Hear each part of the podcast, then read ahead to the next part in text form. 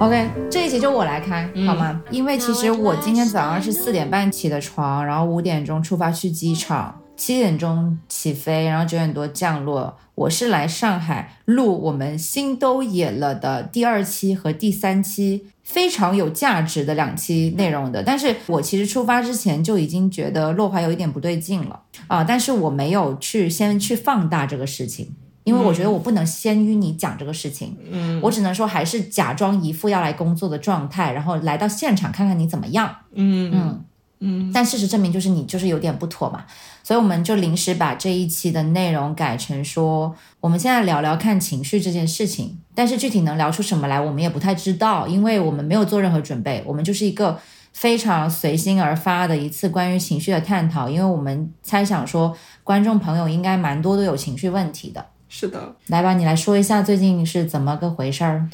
哇，录录这个随机的播客对我来说就是一个压力很大的事情。嗯呃，最近我整个人的情绪都很不对劲，就是我有那种很焦躁的感觉，常常就是觉得自己应该去做什么事情，但那个事情可能也没有特别具体是什么。包括你来之前，其实我的压力很大。按照道理来说，平时我不太会这样，但是这一次就是我从昨天晚上开始就很紧张，然后我就一直劝自己说我要放松下来，所以我从昨天晚上开始就听了一些音乐，嗯然后打扫了卫生，然后今天早晨你给我发消息说你十点多来，知道吗？我很紧张，我不知道为什么，然后我就为了迎接你来，我就赶紧冥想了一下，我找了一个冥想音乐出来冥想了一下，才觉得自己舒服了一点。我不知道我这段形容可能很模糊，就是因为我是一个靠情绪为生的人，我有点觉得，嗯所以就是会莫名其妙经常涌现出这些时刻，就是我觉得我的能量很低。嗯，你昨天晚上在群里面问说为什么情绪像开盲盒一样的时候，其实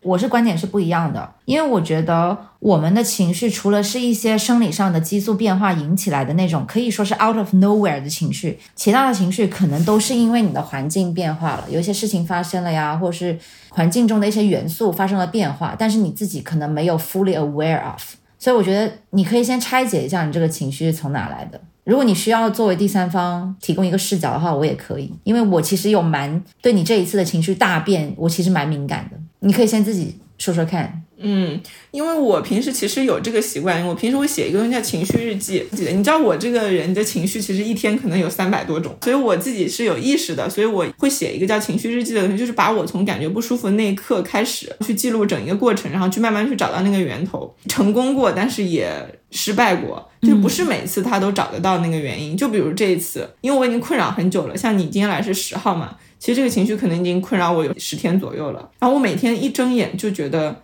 很糟糕这一天，然后我就很伤心，嗯，然后你想，人一睁眼的这个时刻，它可能是你一天中最清白的时刻，就是前面啥事儿都应该没有发生过，但是这个情绪就在了，我觉得很难以理解，所以我有试图拆解过，但是这次我真的有一点弄不清楚。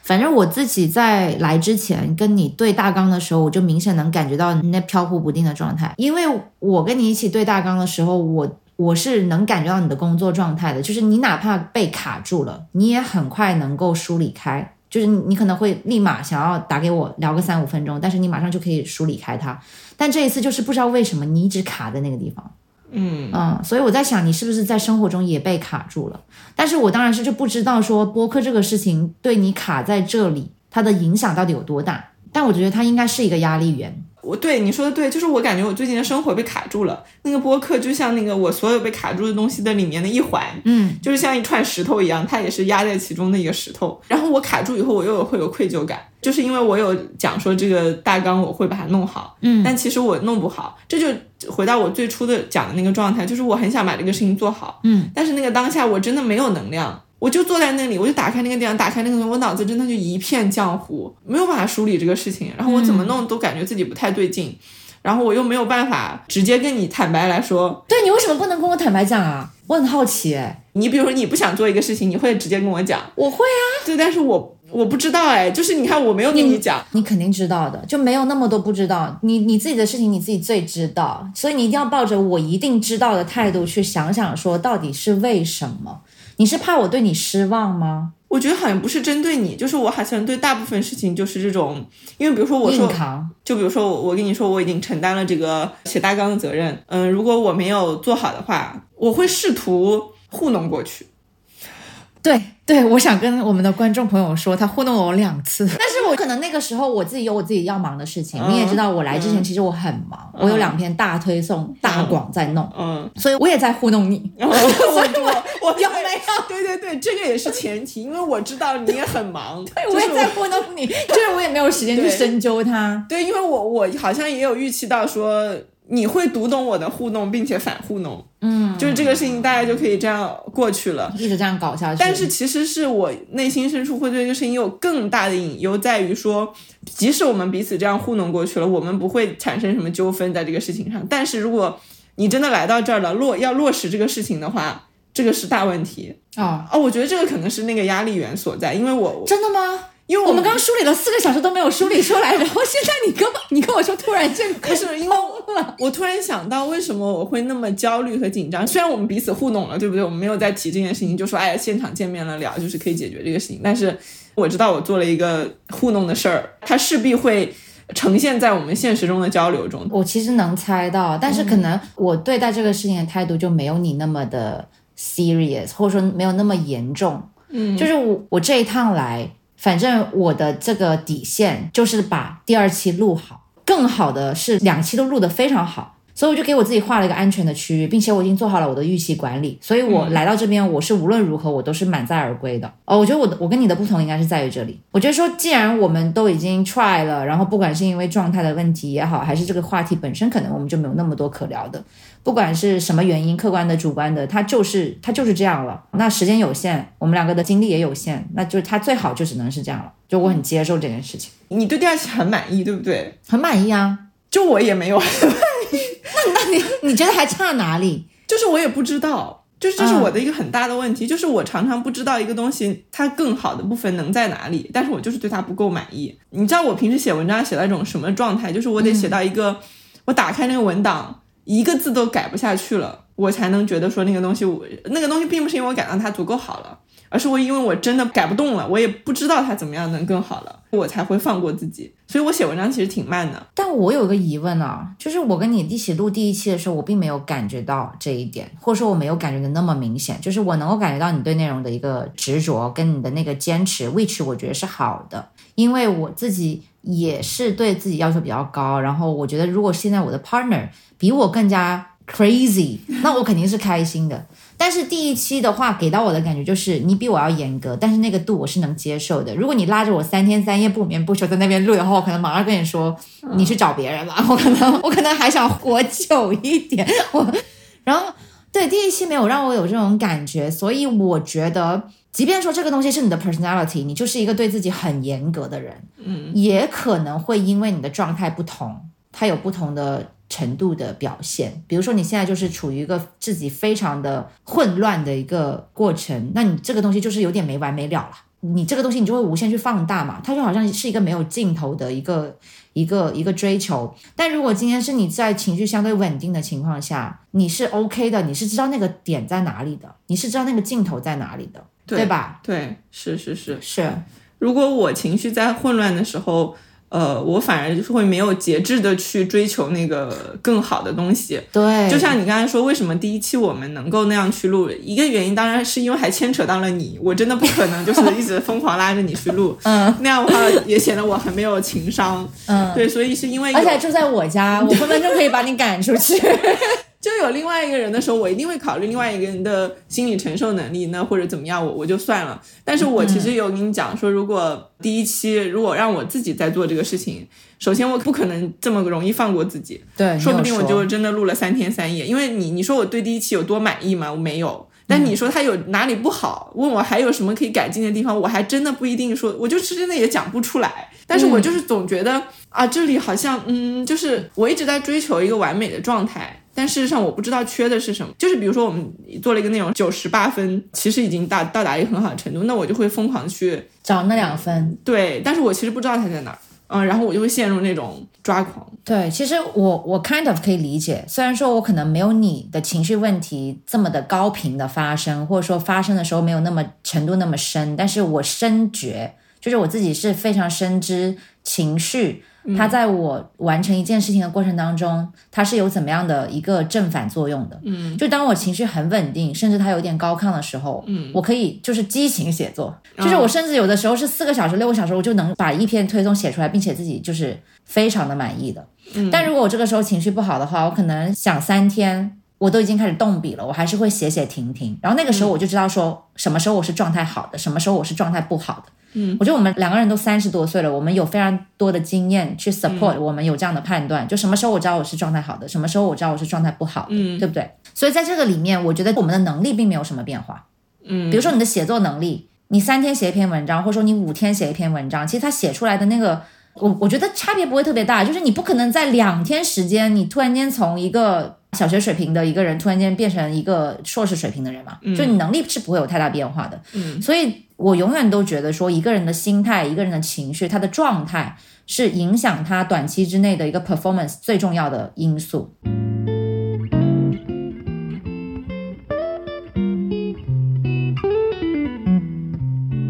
所以我觉得我们还是要来梳理一下，你这个情绪到底是从哪里来的？因为你一直说你是开盲盒，但在我看来不存在什么开盲盒，它一定有原因。我们刚刚有梳理到一个，就是你糊弄我，然后我糊弄你，我们这样反复糊弄了几次之后，这个东西终于要面对面的来解决了。然后这个是你的近期的一个压力源，嗯，还有吗？就是这个是你有点像一个套娃，嗯，就是我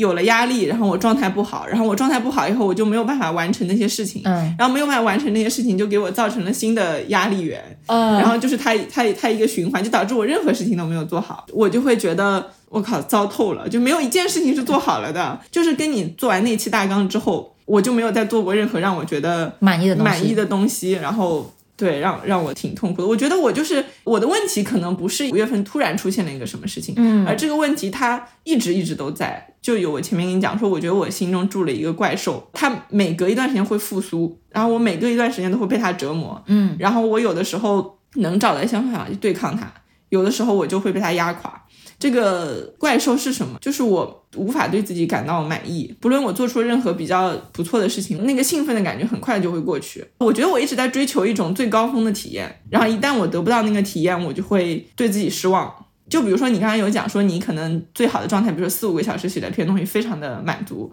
然后就也觉得写的很好。那我也有过这种状态，然后一旦我比如说我没有办法在快速的在四五个小时内写出一篇非常让我满意的东西，我就会觉得我很失望，我觉得我不好了，我不行了。哦，我懂你的意思。啊，我就不断的要去追求那个最好的体验，但人不可能一直复制那个东西。对，因为你知道你最好能是怎么样的，所以你一直想要 repeat 那个东西。对对对对，嗯嗯这是我的问题。然后一旦我 repeat 不到那个东西，我就会否定，我就开始变成否定自己。你会让我想起来我闭店那段时间，就是我为什么最终选择闭店，有很多原因，其中最大的原因就是我也是陷入一种我无法对自己满意了，嗯哪怕那个时候好像挺赚钱的，身边很多同行也觉得我做的还算不错。但是我就是觉得我哪里都做的不好，那我觉得我比较果断的一点就是，我当时是决定直接把它推倒为零，我直接重建我自己。当然那个过程真的挺痛苦的，因为我我那个时候也是苦苦的去追寻一些答案，比如说我要怎么样才能够对自己满意或什么的。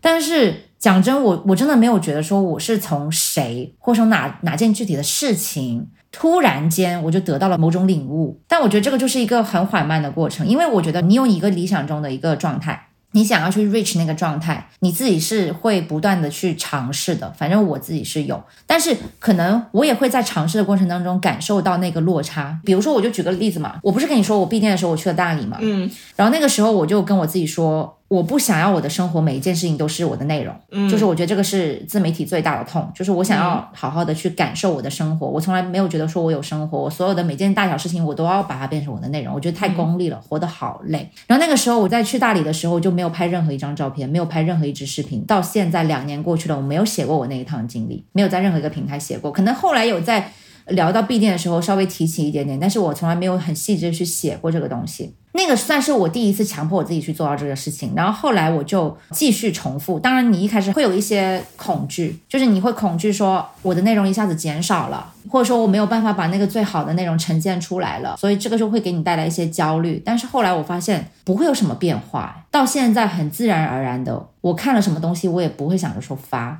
就是很多东西我其实现在就是不发，我就觉得我有在生活，我在生活里面沉浸式的去体验那些东西，不再功利的想要把我生活中的每一件事情都变成我的内容。那一刻我就觉得说好了。然后你刚刚提到说你在追求一种巅峰的状态嘛，然后我我觉得我是一个从小到大都很快乐的人。然后在我闭店的那一刻，我其实觉得我整个世界都崩塌了。然后我就觉得我不会再快乐了。于是我每一天都在想，我要怎么样快乐，我要怎么样重回我的巅峰。所以我做很多事情去找到那个快乐的感觉。但我后来发现，其实可能是因为看了很多佛佛的书啊，然后正念的东西，我我慢慢的体会到说，我觉得平静才是。好的状态，因为高峰跟低谷都是不可持续的。对，就是我慢慢意识到一个真理吧，就是宇宙的规律，就是那个东西，高峰跟低谷它都是一个瞬间，然后你把这些所有的瞬间加起来。除以你的人生这个总长，你得出来的一条曲线，可能它会非常接近你的一个中位数。所以我觉得人的最好的状态是你，你把你自己强行铆定在那个中位数。当然，用强行可能也不太浪漫，可能你最后强行到一定的程度，你是很自然而然的在那个中位数了。当你很高的时候，你不会很亢奋；当你很低的时候，你也不会很很低落，就是你永远是一个很平的状态。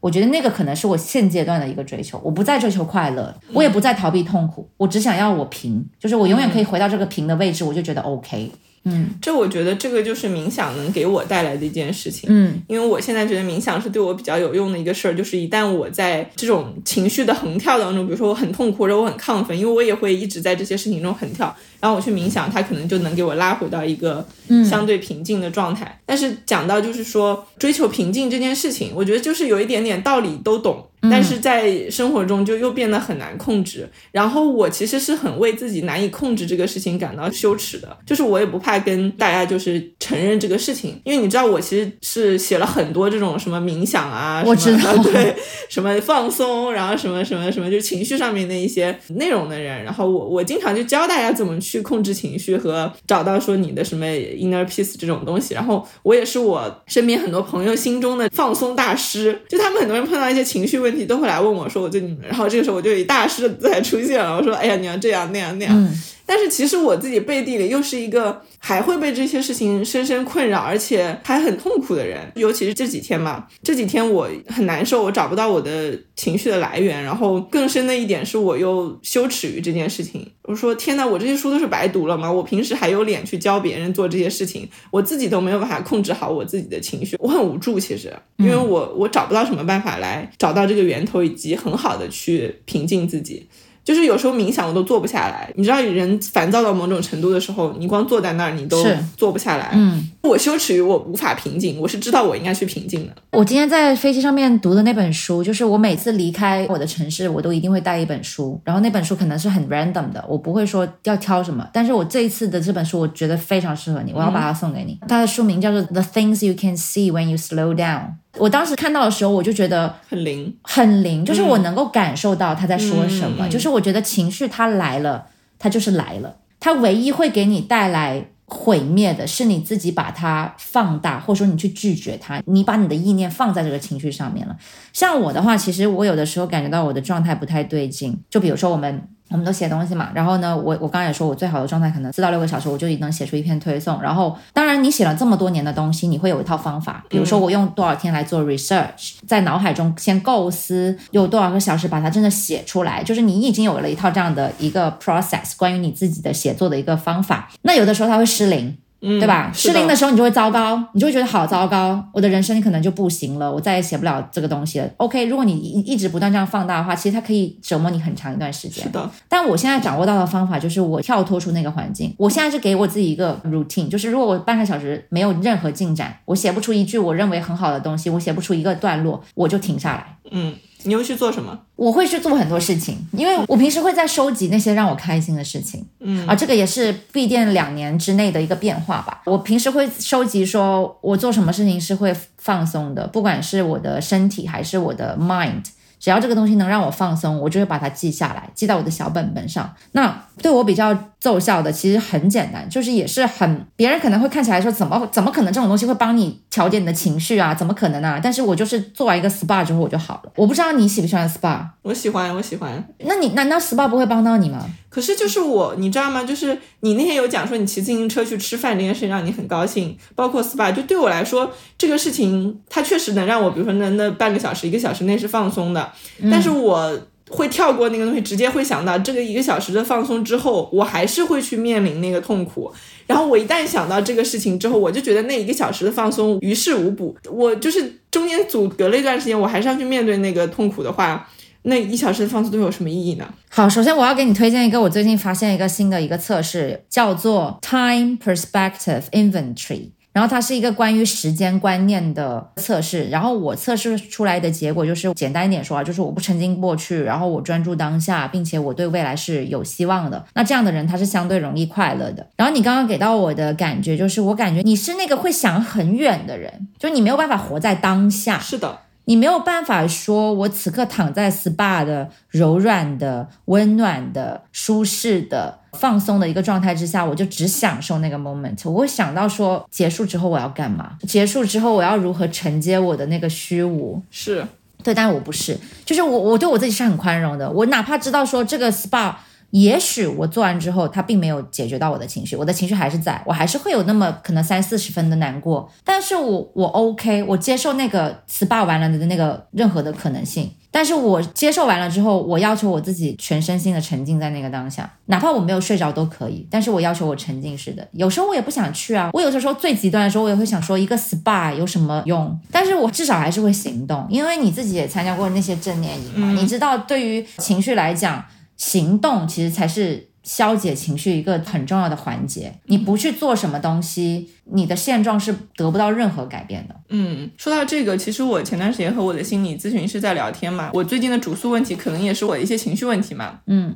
他我们聊到一个东西叫心理防御机制。然后我就发现我的心理防御机制是进攻，我不知道怎么解释这个事情。就是你刚刚有讲到说你要行动起来，嗯，但是比如说你说你心情不好了，你的方式是去 SPA，这是一个行动，嗯，但我的行动是什么？假设我今天心情不好了，我可能能找到心情不好的原因。比如说我心情不好的原因是因为我今天发了一篇文章，数据很差，嗯，假设好这个事情发生了，那我的行动是我会迅速进入一种疯狂继续发文章的状态。就比如说，因为我前几年做小红书的时候，有时候比如发出来数据很差，那我所做的行为就是，我可能在一天内更了三篇五篇，没有这么夸张，但是我我做的事情一定是我要迅速制造出一个更好的东西。把那个烂的东西给盖过去，这样我才感觉到说啊，我可以放松下来了。我的面前不是那摊烂东西了，我起码做出了一篇数据好的东西，这是我的行动。但这个行动其实它是有点病态的，我觉得，因为它并没有让我放松，它反而是让我进入了一种攻击和亢奋的状态，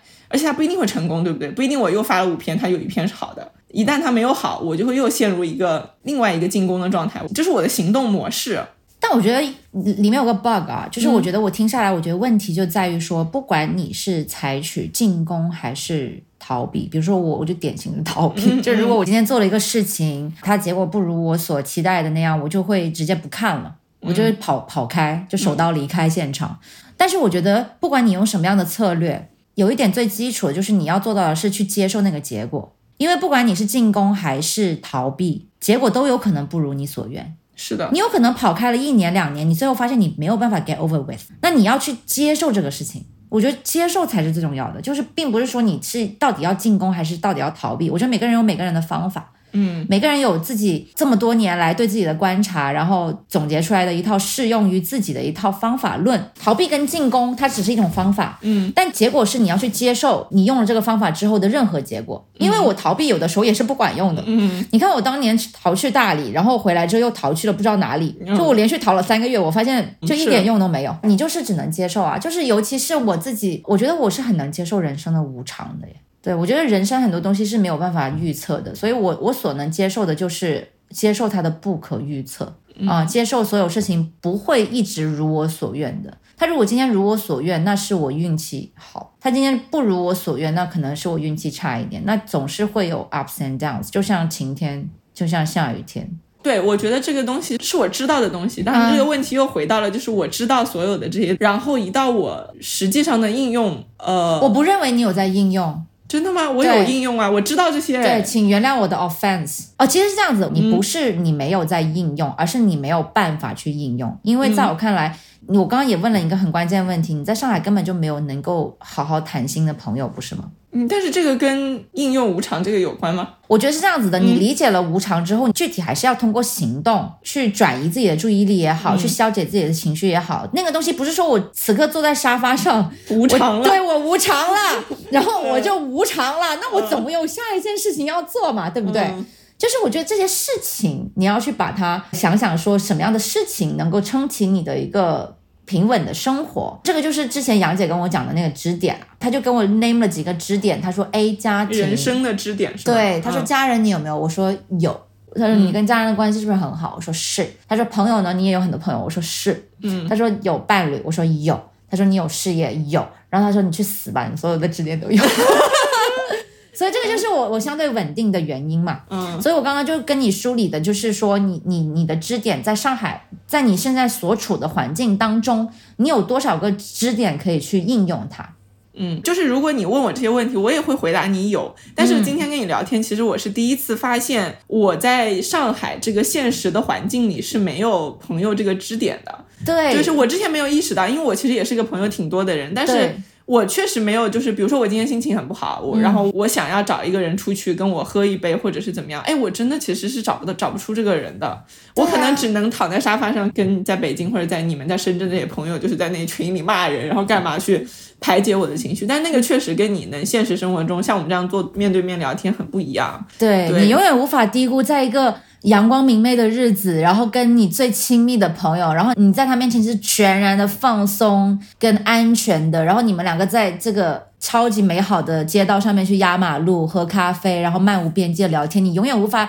低估这些现实中很具体的一些小事情给你带来的一些治愈。我觉得是没有办法破案了，原来是我没有朋友，对不对？怎么办？快点搬走吧，快 点从上海这里搬走。嗯。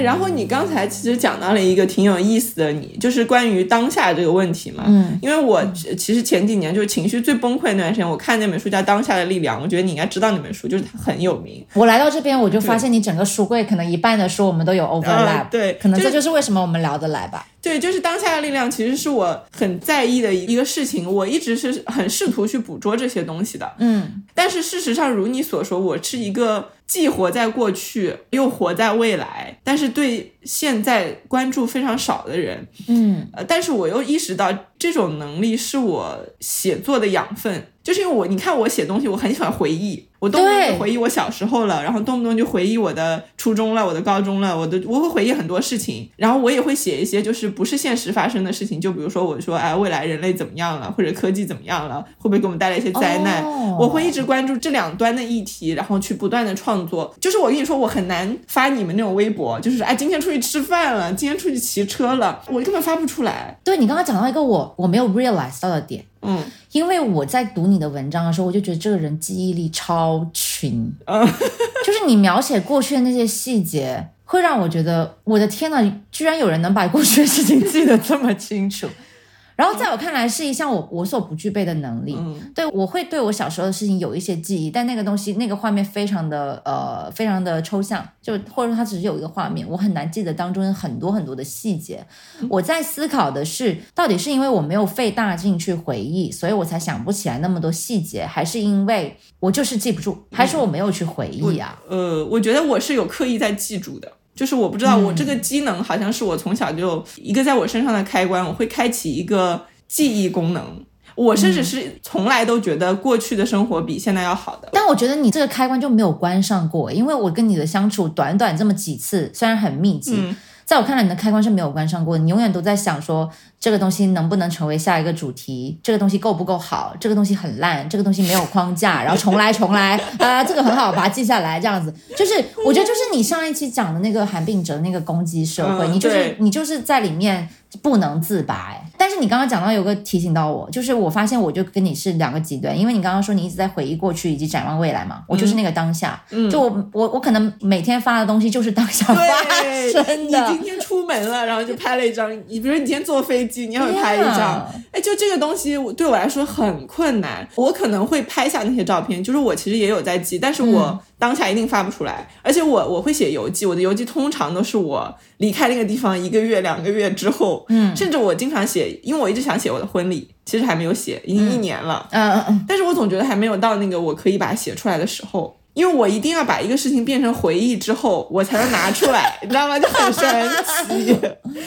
很神奇的，哎，这个很有意思哎，而且我觉得我为什么会不断重复这个模式，一定是我从这个模式里得到了一些好处。嗯，就是我发现，哎，我我写回忆是写的最好的，然后我不断的发现这件事情，然后我就不断强化它，对我就会不断的试图把所有的事情都变成回忆再拿出来写，然后不断的强化，不断的强化。你其实刚才跟我讲的时候，我有一个意识，我真的是要把一个东西变成回忆才能讲的。你比如说，你你现在来问我，我对你有什么印象？我可能现在都写不出一个什么东西，但一年之后，我可能突然拿出一篇一年前我见到 C K 的时候他怎么样怎么样，然后你会惊讶于我把我们第一天见面的，比如说我你们家摆了一个什么，你对我说了什么，然后我们吃了什么，都事无巨细的都写了下来，而且他还不失真，就是就是真的就是那些事情。这个会不会就是大家的那个时间轴不太一样？我觉得好像也无伤大雅吧。因为你，你只是习惯于把这些东西变成回忆，再把它整理出来。我觉得这个东西无伤大雅，哎，只是说我觉得可以稍微添加一下对当下的一个感受力。呃，我觉得这个问题我有想过，这个问题就是会造成我无法活在当下，而无法活在当下的话，就是代表我负累了很多东西。你可以想象，我我身上有我五有五岁的我，十五岁的我，二十五岁的我，十八的我，二十八的我，就是每一个我都活在我身上。你想这个人他他有多累？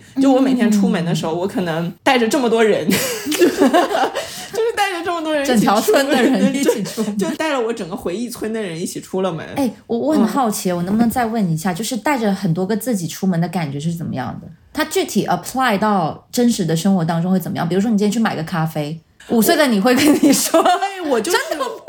我会那样，就是因为我我一直有在讲说，我小时候家里条件不是很好，然后我很爱强化这件事情。就比如说，我现在带着十五岁的我出门，我去买衣服，然后那个十五岁的我，他可能会在我的身体里有所复活，我就会突然感受到那个时候我的窘迫和穷困或者是什么，嗯，然后那个情绪会突然涌上我的心头啊！你这么一说，我我有一点那个什么感受了，就是我们刚刚不是聊到了死亡吗？嗯。然后你你说你很害怕死亡什么的，嗯，然后我就说我也很害怕死亡，而且我更怕的是我身边的人死亡，比如说我爸爸妈妈，然后我的亲人，然后我的 Sean，他们死会给我带来巨大的痛苦。然后只要我陷在那个东西里面，我就会一一时半会我也会很难受。嗯，所以我觉得这个东西就是你的注意力，其实你是能够控制你的大脑的，你可以控制它往哪个方向去发散。然后你好像就是习惯了去关注过去的事情，而且都是那 negative 的事情。对，因为那个 time perspective inventory 那个 test 里面，它 past 里面有两个部分，一个是 past positive，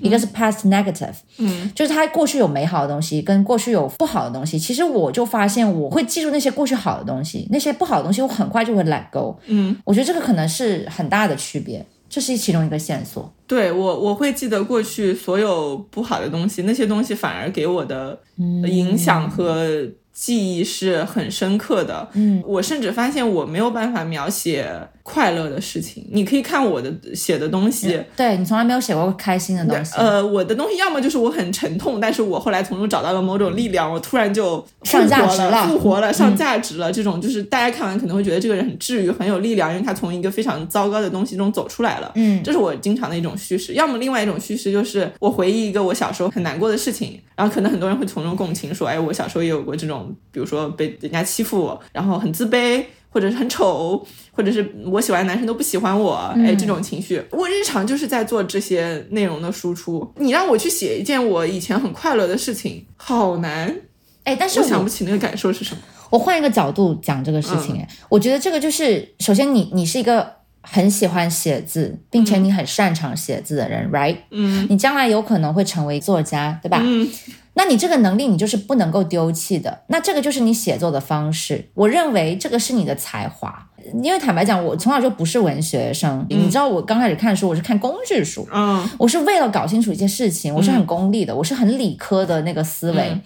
那我我刚刚跟你聊完之后，我瞬间有点理解说，为什么文学生总是那么的感性，或者说在我看来，我有个刻板印象，就是我身边写字能写的特别好的女生或者男生，他们都非常的感性，他们的情绪是波动的。我在想，可能这个跟你们的写作方式有很大的关系，你不能抹杀掉它。嗯因为这个是你的能力，我觉得这个也是你痛苦的部分，因为你不能够把这个东西给消灭，是的，因为它是支撑你写作的一个方式，它是你的工具。所以我觉得我的另外一个 perspective 是。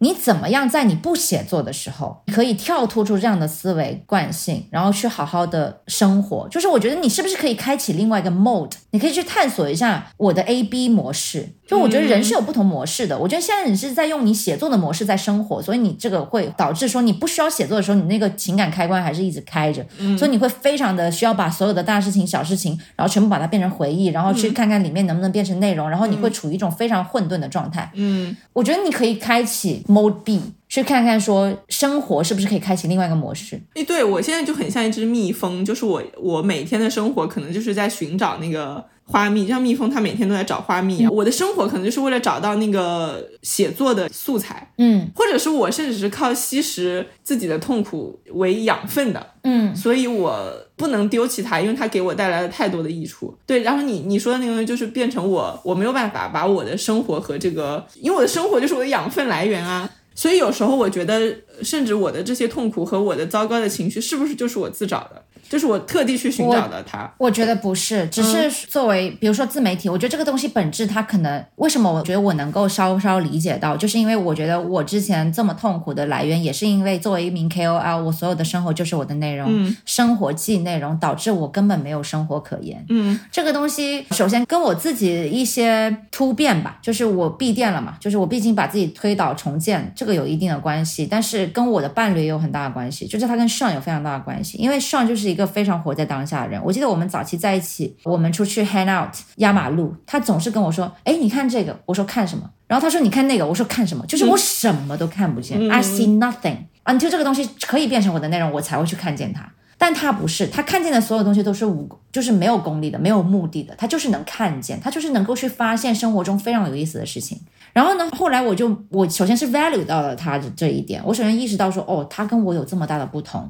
然后我就开始想他这样子的一个特性到底能够给他生活带来什么样的变化。就是我会觉得说，他到了每一个地方，他的身心，就他是整个人非常身心合一的处在那个环境。他处在那个环境的人事物的关系当中，所以他很多感受是非常落地的。他不会去缥缈的去想未来，然后也不会去沉浸在过去，他就是当下，所以他能看到很多东西。然后越到后来，我就发现我慢慢拥有了这种能力，然后慢慢变成说我是那个能看见他，反而有时候看不见我看见的东西的那个状态。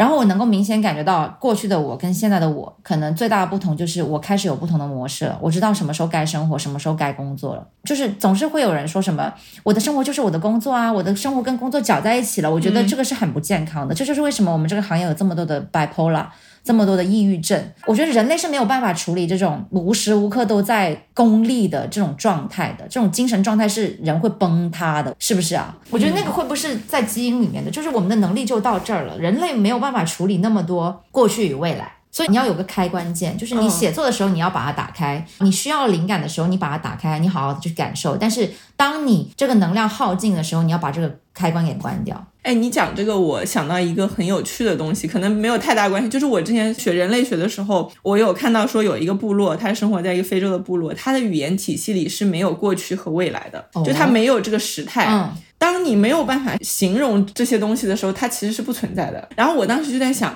如果我既没有办法描述过去，也没有办法描述将来，那我就只能活在现在。所以我对那个部落真的觉得很有意思。嗯，所以我那个时候在想，所谓过去，所谓未来，就是人自己创造出来的嘛。然后它是一个，就是它是一个 perspective。我觉得看所有的问题，可能事情本身没有变，事情给你带来的影响是看你作为你个体，你要怎么去看待这个事情，你要从中获取什么样的养分。然后像你的话，你可能你写作，我觉得写作你有你的风格，你有你喜欢侧重的东西，你有你感兴趣的话题，这个完全完全没有问题。嗯，然后你也很擅长做这个事情，我觉得你不要去强迫自己去觉得这个东西对我的情绪好像有很大害处什么之类的，你就要去想办法去抵挡它，去对抗它。我觉得你要想办法开启另外一个生活的模式。嗯，有没有可能？我这个里面还有一个疑惑的地方就是。我也不想一直苦难叙事，因为我那天跟你讲说，我碰到一个高中同学，然后他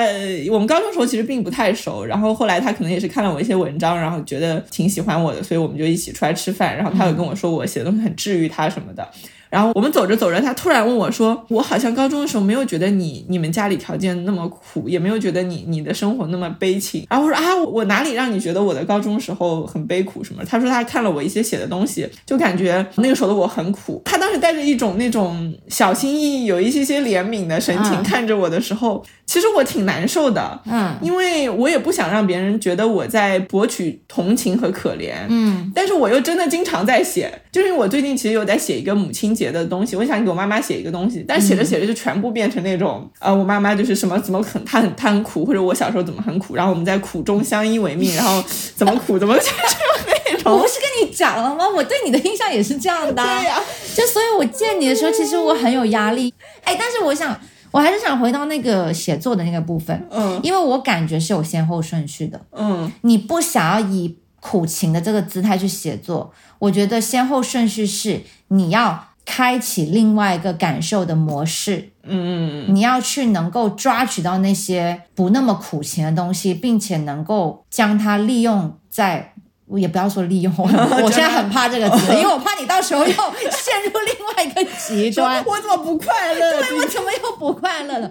但是我觉得可能真的是有先后顺序的，就是 until 你能够感受到那个东西了，你真的 value 那个东西了，它会很自然而然的变成你的内容。嗯，这个是我的感受。嗯，我觉得我的苦情也是一种功利的思维，因为我通过撰写苦情内容收获了非常多的嗯。不论是讲是同情还是说共情吧，我知道有很大一部分人是会共情的，因为其实我们那个年代小时候其实挺多人家里就是说刚到大城市什么都是那个，其实我是有抓到一些就是说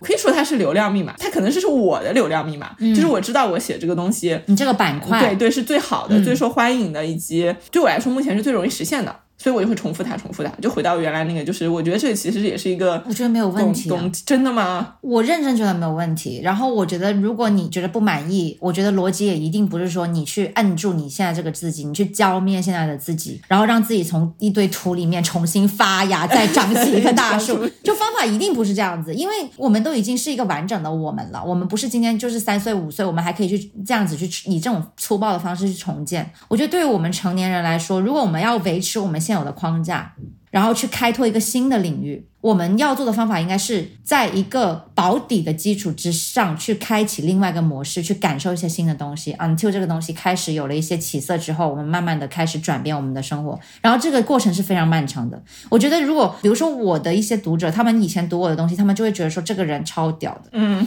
就这个人就是一个超级自大的公主，嗯。但他们现在读我的东西，可能会觉得说啊，这是一个有趣的大人，嗯。就是我觉得我的我的这个给人的感觉。给我的读者的一个感受，它是很多年慢慢的累积到一个质变，让别人觉得说啊，它有点不一样了。嗯，一定不是说我今天就是一个骄傲的公主，然后第二天我变成了一个你知道就是成熟的大人，一定不是这样子。我知道了，你你讲的这个东西，其实是因为你有没有发现我有一个模式，就是当我发现我的某个模式有问题的时候，我就会第一反应是你想要明天就马上改过来。对对，我发现它不对，然后我就想把它。消灭掉，嗯，就比如说我跟你讲说，哎，我觉得我苦情好像很不对，那我的第一个反应就是我要把苦情消灭，我要去做一个快乐的人。我好像呃以前很难意识到说我可以并存几种模式，对。然后我我以前会觉得那样会让我分裂。就是我希望我是一个内外很统一的人，就是我不能一边又苦情，一边又很快乐，就是我会很罪恶。我觉得好，那好像有个部分是假的。哎，你不是学人类学吗？你为什么不能接受人是复杂、立体、完整的呢？可以接受啊，嗯，我但是我觉得，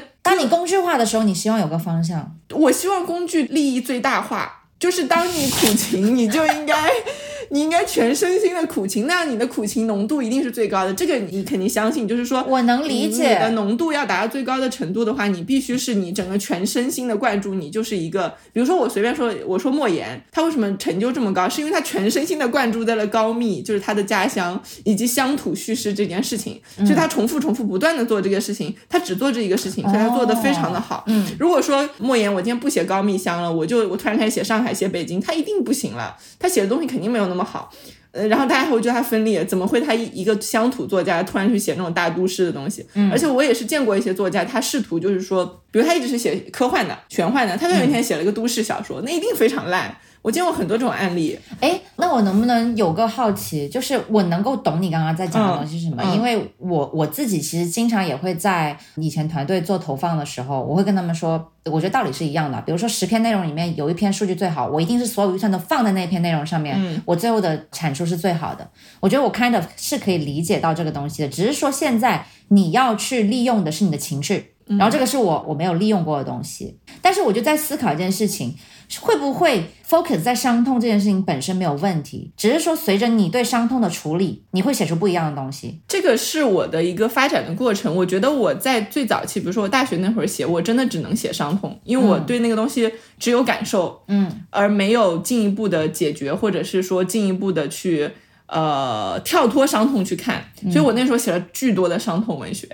然后我现在回头看，就满满的是伤痛，比你现在看到的东西还要伤痛很多。比如我会不断的去回忆我外婆的一些死亡、葬礼，就是我会写很多那种东西，然后全然的是对那个东西的观察，沉浸在其中，没有跳脱。但我现在写的东西，其实你你应该可以看到，就是我在伤痛之外，我比如说我是怎么治愈自己的这些伤痛的，我其实是有剥离开那个东西，再重新找到一些新的支点。你让我现在纯写伤痛，我我不行，我我会觉得哎没有上没有架上价值。你有没有观察过自没有己是从解决什么时方案候？，没有解决方案。哦，我觉得没有解决方案的痛苦不值得书写。我现在甚至是有这种感觉的，我没有办法向别人直接袒露说我今天好难过、好痛苦。甚至我跟你讲，C K，如果你今天不是直接来，我可能都不会和你直接去聊我现在的这段，比如说五月份的这段伤心的事情。我可能直到六月份，我会跟你讲，C K，我跟你讲，我五月初呢非常非常难过，非常非常伤心，然后巴拉巴拉，然后呢，我找到一个方法，哎，我解决了。然后，哎，我觉得这是一个我值得和你说的，它是一个完整的东西了。哦，然后我才能来告诉你，我不能就是突然跟你抱怨，打个电话说我今天好难过，你安慰我。哎，我跟你是一样的这一点上，嗯。但是我有，首先我比你强的地方是在于说我有处理情绪的能力，因为我平时会收集让我开心的事情，我很快就可以转移。然后呢，但是我我跟你是一样的，就是我也会觉得这个东西，就是那个东西对我来说是一种纯抱怨，就是如果是打电话诉苦啊，然后讲自己的伤痛啊，然后没有解决方案的话，我其实不需要这种安慰，就是我自己也会有这样的，所以。朋友也会觉得我很冷血无情啊，他们会觉得我有从来都没有情绪啊，殊不知我只是自己把它消化掉了而已。我更擅长或我更习惯于自己去消化，但前提是我要有方法。因为有一段时间我是毫无方法，那个时候我找到最有效的方法就是陪伴。那个时候就是我妹陪在我身边，然后每天就这样陪着，嗯，也不做什么很具体的事情，但是就是有个人在会好很多。就是我觉得不同程度、不同时期。不同的情绪，它有不同的解法。我能做的其实就是跳脱，然后去经历，然后跳脱出来看看，说哪些方法更有效，哪些方法在什么情况下有效，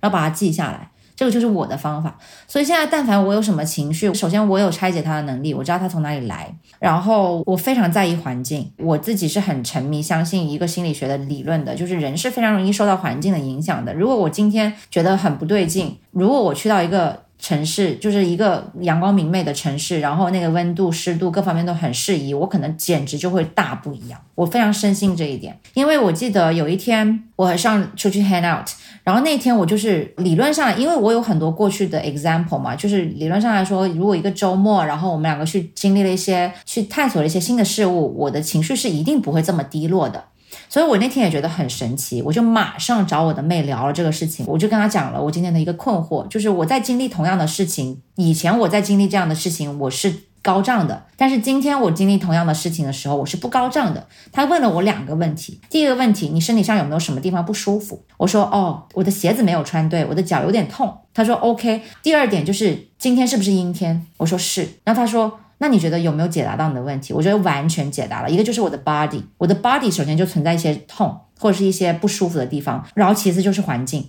就是我觉得我一下子就解开了，当下我就觉得他不困惑我了，因为我知道他是从哪里来的，哪怕我现在低落，我也我也没有关系，因为我知道明天天晴我就会好起来了，然后我的脚好了我就会好起来。对，我觉得一定要去拆解它，而且我觉得这个东西是跟你自己跟你自己身体的链接是有很大关系的。因为如果比如说我对我自己如果链接强的话，我可能都不用他来问我，我就知道我的脚不舒服，所以影响了我那天的状态。你妹可以给我当妹吗？我也需要这样一个妹，有点贵哦，我妹。对，我觉得找到一些方法。首先，拆解情绪这件事情，我觉得每个人的方式可能也不一样。嗯，比如说我说过我会写情绪日记嘛，但我现在觉得就是找不到的时候，有时候我也会放过自己了。就像我这次我是真的没有找到，嗯呃，但是我觉得 OK，我可以放过自己。但是你说的那个工具，我觉得真的还蛮重要的，因为我之前没有刻意去收集过。比如说你那天问我说做什么事情会让我快乐，你说操，没有。我说啊，没有。你说操，没有。对，就没有。就是你让我想，我都想不出来。因为这个东西，按理说，就比如说你，你看你一下就可以讲出来，但是我都讲不出来。所以我觉得我好像平时是刻意就是没有去收集这些东西。对，嗯嗯。然后你让我现在临时想，我都想不出来。比如说做 SPA 这件事情，然后我想出来的事情就是马上就是说做完怎么办？对对对对。对，所以我觉得好像我应该更去找到这个事情本身，而不是关注这件事情。会给我带来什么用处？对的感受，而是说这个事情是不是那个当下它就可以舒缓掉我的情绪？我觉得运动其实是有舒缓掉我的情绪。我昨天有跟你讲嘛，说我觉得运动，但是我马上又接了一句，对不对？就是我说，但是运动，可是运动完了之后更又虚无了。对，对，但是运动确实很有用啊。我觉得这个不论是我们还是说，我觉得。听众朋友里面，你是不是又开始上价值了？你是不是应该看到时间差不多，又开始上价值了？我们现在提供解决方法。OK，OK，继续啊，上 上卡住了，你上啊。对，我觉得收集会让你高兴的事情，会让你不高兴的事情。然后在你状态好的时候，你这些东西可能你会觉得没什么用；但是在你状态不好的时候，你就是可以去参与让你开心的事情，然后去回避那些让你不开心的事情。比如说，如果你今天状态已经平平了，然后有个讨人厌的人约你出来玩，那你就直接拒绝他，其实是挺有用的。对，而且我是觉得状态不好的时候，真的要勇于拒绝那些。呃，再消耗你的对对，就是比如说你能量很低，你就不能再去做那些需要高能量才做的事情，否则你一定会不断的否认自己。就像我这几天还试图写作，我就真的每天就要攻击我自己，说天呐，我怎么坐在这一个上午什么屁都没有写出来，就又回到那个大纲，就是这个状态，我就会觉得 OK 好烂。我觉得是可以停止做这些事情，然后稍微放过一下自己。我这段时间连饭都没有好好吃，我每天都饿到的一个程度，嗯。才会去吃，因为我的状态一直都是我憋在那里，一定想把那个事情做出来，但我其实没做，结果饭也没吃。嗯，因为我有讲说睡眠最近其实也不好。其实越是在你精神世界已经非常摇摇摆不定的时候，你的你的物理的世界，就是你那个生理的世界更加应该稳固一些，至少它有个框架可以把它框住。你把我要上架就抢走了，无话可说。太好了，不然我就没有价值可说。就是昨天晚上我做的，我觉得最满意的事情就是我洗澡洗头了，因为要见到我吧？对，因为因为我我真的有三天没有洗头。嗯，那你快感谢我。就是我很难受，然后我就又什么事情都不想做，就连头都没有洗。所以我昨天洗头、洗澡，然后听了一会儿那个播客，然后今天早上也做了一些冥想，吃了饭。嗯，然后我再见到你，我觉得这一整个东西真的有让我放松下来。反正我起码虽然什么没做，起码我人还是干净的，不是一个油头的人。对。那差不多了吧？就聊到现在，因为我们今天完全是一个即兴的内容，对不对？虽然我们早上有做一点点准备，但是我其实大部分内容还是即兴的。其实我根本不知道我们在早上是准备，所以你又偷偷的背着我在准备了，对不对？但我也忘记了。然后我现在就你，我现在真的就就很开心。你有没有感觉我的状态完全不一样了？我有明显感觉到，我开了一个好头之后，你的状态不一样了。对，我明显感觉到了，就是他只要感觉到 everything is under control，他就会好。嗯，他是我吗？啊，不然呢？我们这里只有我们两个人，好吗？你不要吓我。对，所以我觉得，呃，我觉得没问题，我认真觉得没问题。对，如果你是那种总是要把事情控制在自己可控的范围之内的这种人，你就去做一些可控的事情。嗯，我觉得这个真的没有问题。嗯，对，不要对自己太苛刻了。就是我觉得在接受自己的基础上去做一些些调整，我觉得这个是很重要的。不要一下子要推倒重来。挺好的，挺好的。今今今今天这期播客就仿佛一个激情心理咨询，我要向你父亲，人播人波气。现在心情很好，嗯，那就这样呗。对啊，那就这样吧。好好好，嗯，好，拜拜拜。When the wind was fresh on the hill and the stars were new in the sky. And a lark was heard in the still. Where was I? Where was I? When the spring is cold?